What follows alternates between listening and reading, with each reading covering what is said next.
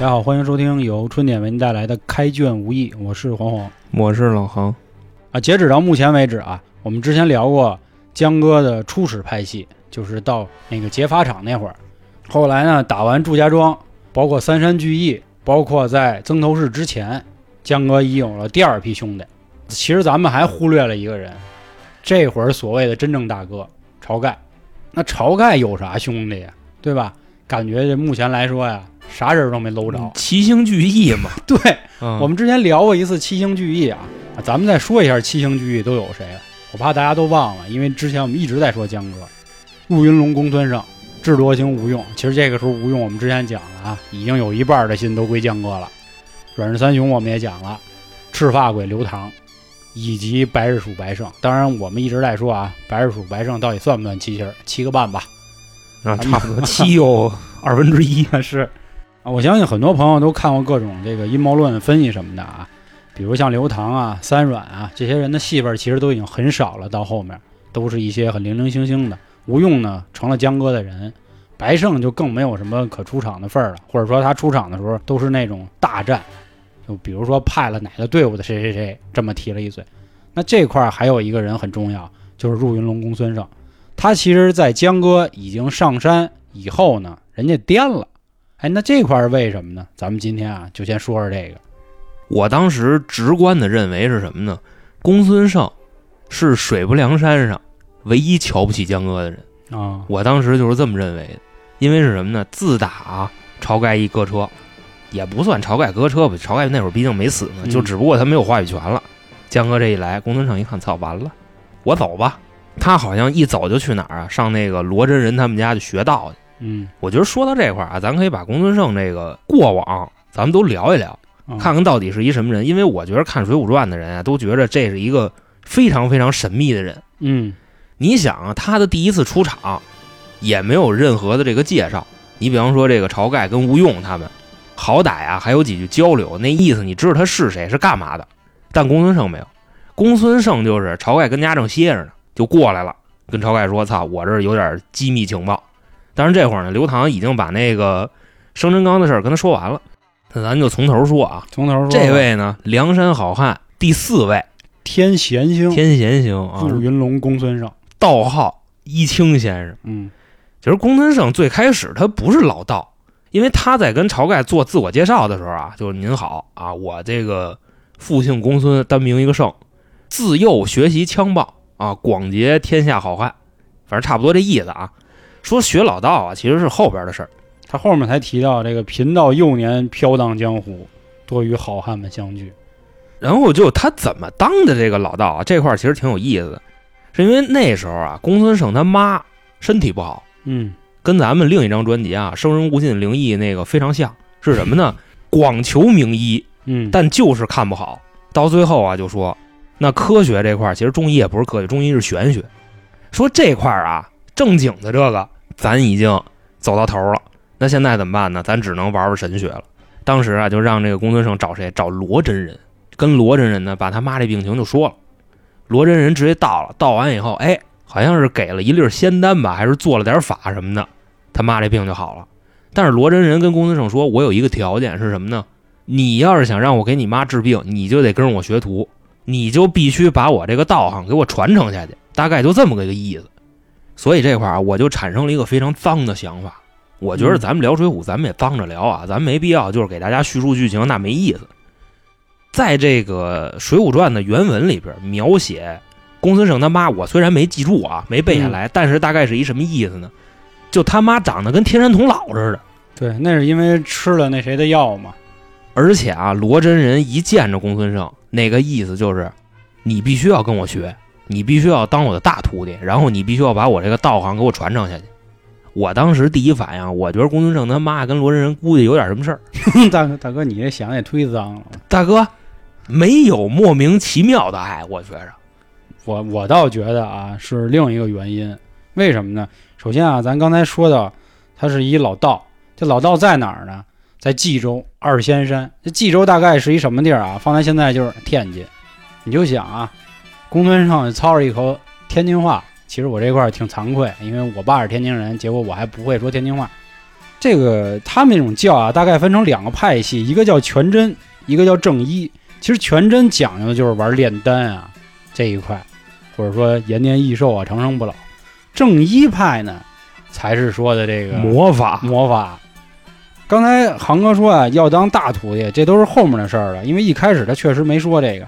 当时他去找罗真人的时候呢，这地儿叫二仙山。二仙山上一共有两位神仙，其中一位就是罗真人。我觉得人神仙不会在意那一点儿女情长，我觉得他就是识破了天机。因为我也是觉得从后面他见过江哥呀，说了这些话之后，我才觉得人家不至于。就谁公孙胜不至于，不就是真人不至于真 真人他妈玩儿，你知道吧？你这我觉着啊忒他妈脏心眼子。咱们分析，因为我、嗯咱看看到这儿哪儿说哪儿了，啊啊，你明白吧？一见着，哎，跟我必须跟我，嗯，必须当我大弟子，就我我觉得这传承。他可能他有慧根，就是先人们他一下就识破了，然后外加上跟他妈关系还那么好，你说这事儿不禁琢磨？我跟你说，真的，忒他妈脏。反正我觉得不至于那么狠啊。我也再倒书一句啊，公孙胜家里啊确实有钱，趁点儿。为什么呢？就是从那会儿呢，江哥一上山说我都把我父母接来了，说公孙先生，你要不把你老娘也给接来吧，咱们一家人其乐融融。公孙胜说了，大哥犯不着，说我们家有钱，我们家有田有地的啊，踏踏实实。这后面也在什么地儿提到过呢？虽然啊他们去下山请公孙胜的时候呢，说这家里啊挺破败的，但是人家有庄客，在《水浒》里，目前谁能养得起庄客？柴大官人这级别的晁盖勉强能养得起几个。是，所以说家里肯定是有俩子儿。小时候也说过啊，其实公孙胜还属于什么呀？他还是一个这个物理魔法双修这么一主，他也会打架，他也会玩魔法。这次就从他什么时候开始说的呢？就见晁盖那回对，见晁盖，他一开始先是在大门喊说那个我要见一下曹保章啊，我有事儿。就这么垮是吗？然后你们家 曹保正在不在？我操，那邪骂的是吧？然后邪嘛！然后那几个庄客就说怎么着，这是来化缘的是吧？就说给打点粥，嗯不行摔俩馒头，赶紧滚蛋当要饭的了。啊！当时我公孙哥急了，说擦的嘞？上来咚咚咚咚咚打了十几个你瞎眼了，你们会 说话啊！当然人那会儿肯定是没施魔法，人就靠自己这一身武艺，就给他们练了。后来才有的，就一谈说咱要不结一个吧。这次是展示了自己这个相当于是物理攻击，啊！您晁盖当时听了，嗯，本身晁盖没想搭理他，觉得他老道嘛，打扮那样儿跟要饭的似的，嗯是吧？外加上头发有点乱，一打完，晁盖，哎呦兄弟，嗯，真他妈有样儿，咱就说说吧，那就也是介绍介绍自己是吧？这幼年贫道闯荡江湖啊，咱前面也说了，嗯，证明啊，这公孙胜啊心挺野的，其实还是好干架，还是就想找点刺激。至于公孙胜第一次亮相啊，就是说施展魔法是什么时候呢？就是劫了生辰纲之后，他先派几个兄弟呢，说你们先把这生辰纲啊往梁山上运，我来去断后路。他第一次就玩了这么一招，飞沙走石，卷水摇天，黑漫漫堆起乌云，昏瞪瞪吹来急雨，就呼风唤雨嘛。那会儿就把官兵给喝退了。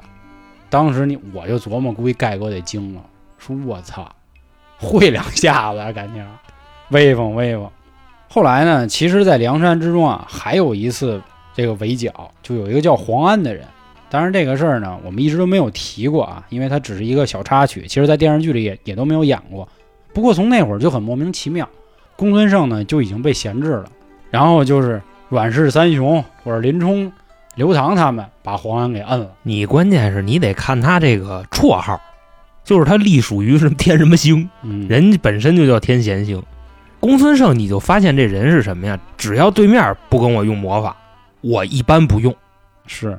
后来我又想了一下，一个原因啊，就是如果总让公孙胜上来就施魔法，那就没有意思了。对《这个水浒就没法演了。就你想方腊他们那边，嗯，公孙胜跟方腊他们那边法师对线的时候，不也是秒吗？是你要是他打谁都秒。非这么写，那就是江哥就不是统一那个什么了，江哥嗯就不是造反这点事儿了，这世界都是他的了，对玩儿去吧，这就改成超级英雄了。就魔兽世界了，这就是所以这个我觉得也也是可以理解施耐庵老爷子的想法，因为咱们一直老说啊，说《水浒》到底谁才是战力第一？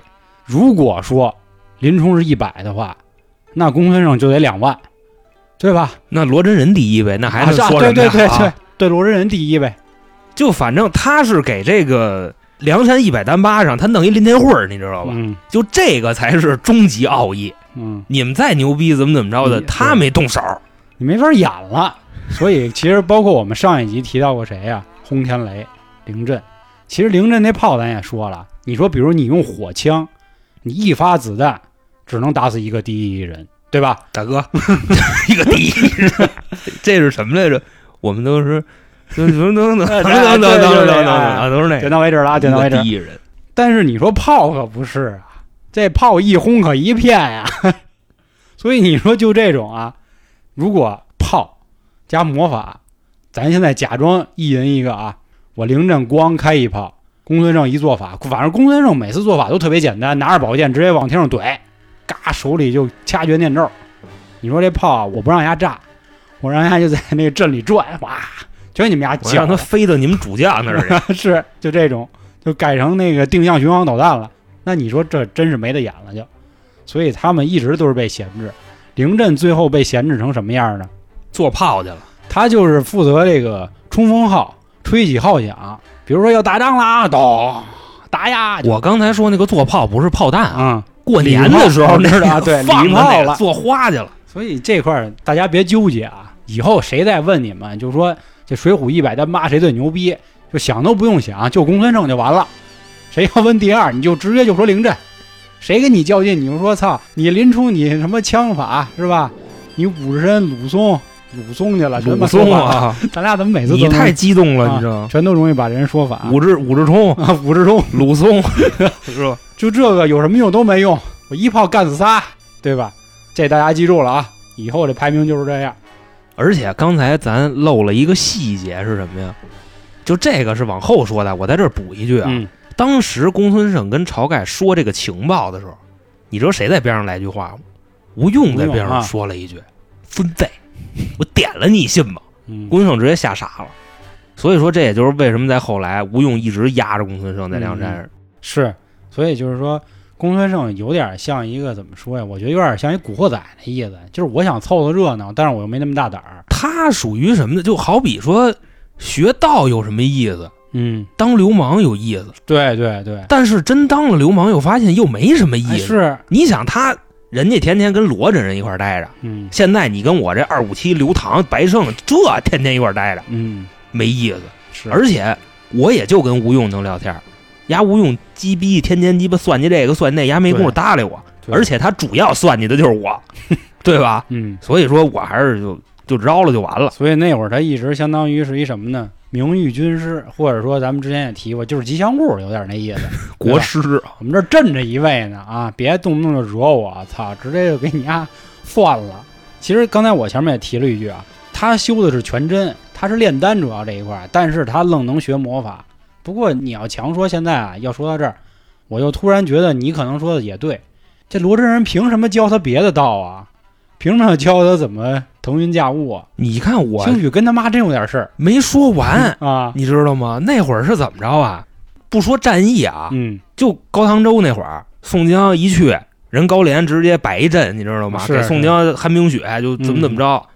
然后这时候江哥就说：“操，胜哥哪儿呢？那 弄不过呀，这得叫嗯叫圣哥呀！”嗯直接让魁子跟戴宗不就去了吗？是是到了他们家以后，一红脸一白脸，戴宗先是问：“哎呦操，圣哥，嗯那个兄弟们想您了，嗯嗯怎么怎么着？”魁子就直接边上：“你妈跟哪儿呢？你妈跟哪屋呢？嗯我操！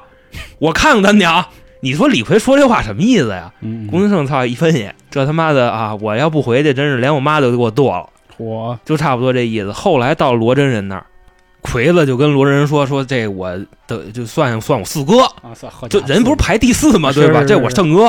嗯说现在我们用他那个，你让他跟我们回去。其实理论上那会儿还没排呢呗，毕竟啊晁盖还在呢。但但是确实也算也四四哥，因为之前他们在王伦那阵儿的时候算 算四哥。五哥，嗯晁盖、宋江、嗯，吴用啊，没有卢俊义四哥，那时候没有卢俊义。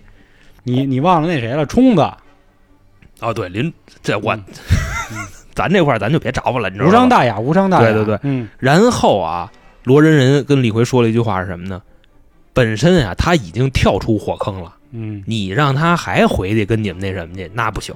李逵说：“那我就就孙子哎，就那什么了。嗯，那你妈跟哪屋呢那？现在魁子就差不多就这调门儿。”罗仁说：“那你要非胡来，嗯你看啊，魁子说完这句话，你妈跟哪儿呢？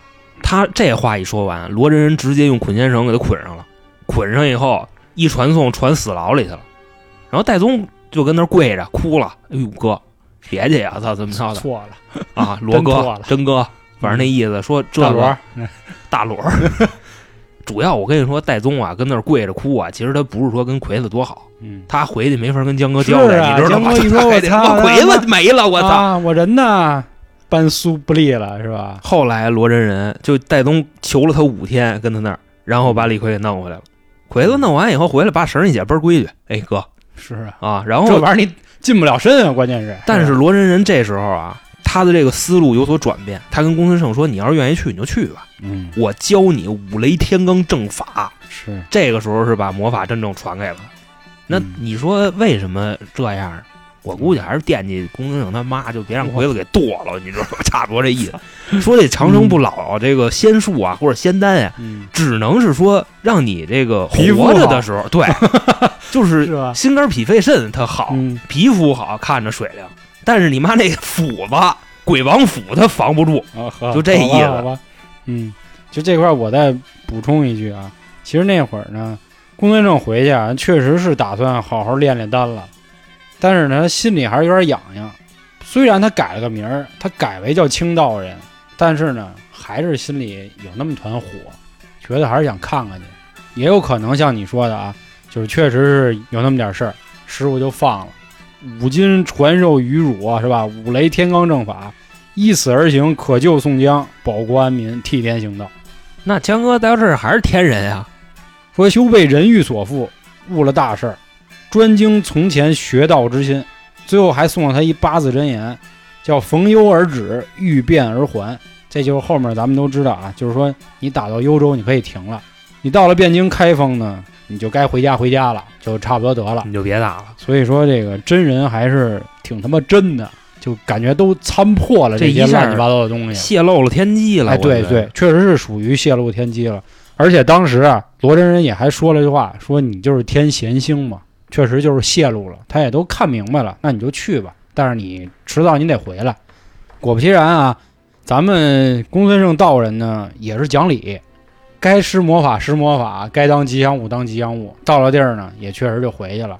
当时江哥也是假模三道说：“哎呦，兄弟，不想放你走啊。”但是呢，真人说讲话了，是吧？你得回去，因为后来呢，公孙胜啊带着这哥几个啊见了见他师傅，那意思说这个啊是我师傅，你们也瞅瞅吧。师傅也说了，说姜子，说我已经让我这徒弟呢帮你了，而且这人呢以后要做我大弟子，做我传人，所以呢，你得给留条命。哎，那是意思，蒸方腊他就不去了啊，啊，对对对，请假了。就差不多得了，好不好？我估计江哥可能也是听过，就听那捆仙绳啊，那乱七八糟的，而且一看公孙胜这实力，他师傅能刺得了啊？说行，大哥，听您的，别到时候你也给我捆了。好家伙，招安都招不了了。说那行吧，那就给放回去了。所以我们纵观公孙胜啊，他相当于是什么？我觉得强说浪子回头，也不能这么说，但是也有点那意思，因为毕竟一开始你说他学武，舞枪弄棒，他图啥呀？不就是想干吗？后来又学了道了，学道拜的还是这个炼丹、修仙这一块。后来呢，结果他又去学魔法，但是又是经过几经周折、大彻大悟，又回去了。所以这个事儿还挺好玩儿。最后咱也知道啊，人家当了大仙儿了。后来这个朱武他们也过去去找他去了。朱武跟樊瑞他们俩嗯去的，对，哎，航哥提到一重要的人，樊瑞。这个呢，我们刚才在讲整个公孙胜的时候啊，关于他的魔法能力啊，就是点到为止，还没怎么细说。这咱下一集说。我觉得也是《水浒》里很重要的一个章节，也能说出很多有意思的事儿。那好吧，那如果各位还有什么关于公孙胜的故事啊，想跟我们探讨的，欢迎您关注公众号“春点”，春点是汉字啊，里面有进群的方式。那感谢今天各位的收听，拜拜。拜拜。